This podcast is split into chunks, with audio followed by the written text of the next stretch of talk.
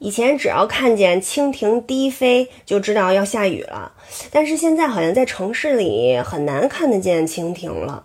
我记得小时候，就是快下雨之前，蜻蜓不是飞得特别低嘛，然后我们就可以拿一个大网子去抄蜻蜓去。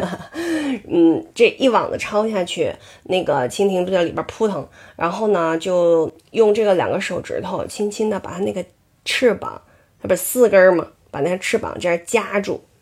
哎，然后就可以拿出来玩了。它就蜻蜓的那个肚子底下有有几只脚，然后嘟嘟嘟就搁在这个手上，它就挠你那个手，还挺痒痒的。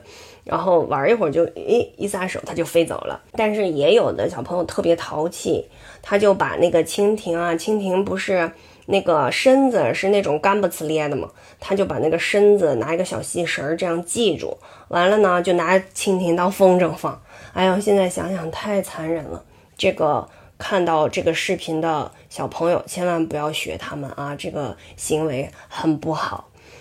现在吧，我觉得蚊子倒是还挺多的，可是蜻蜓去哪儿了？蜻蜓是不吃蚊子？它应该是益虫啊。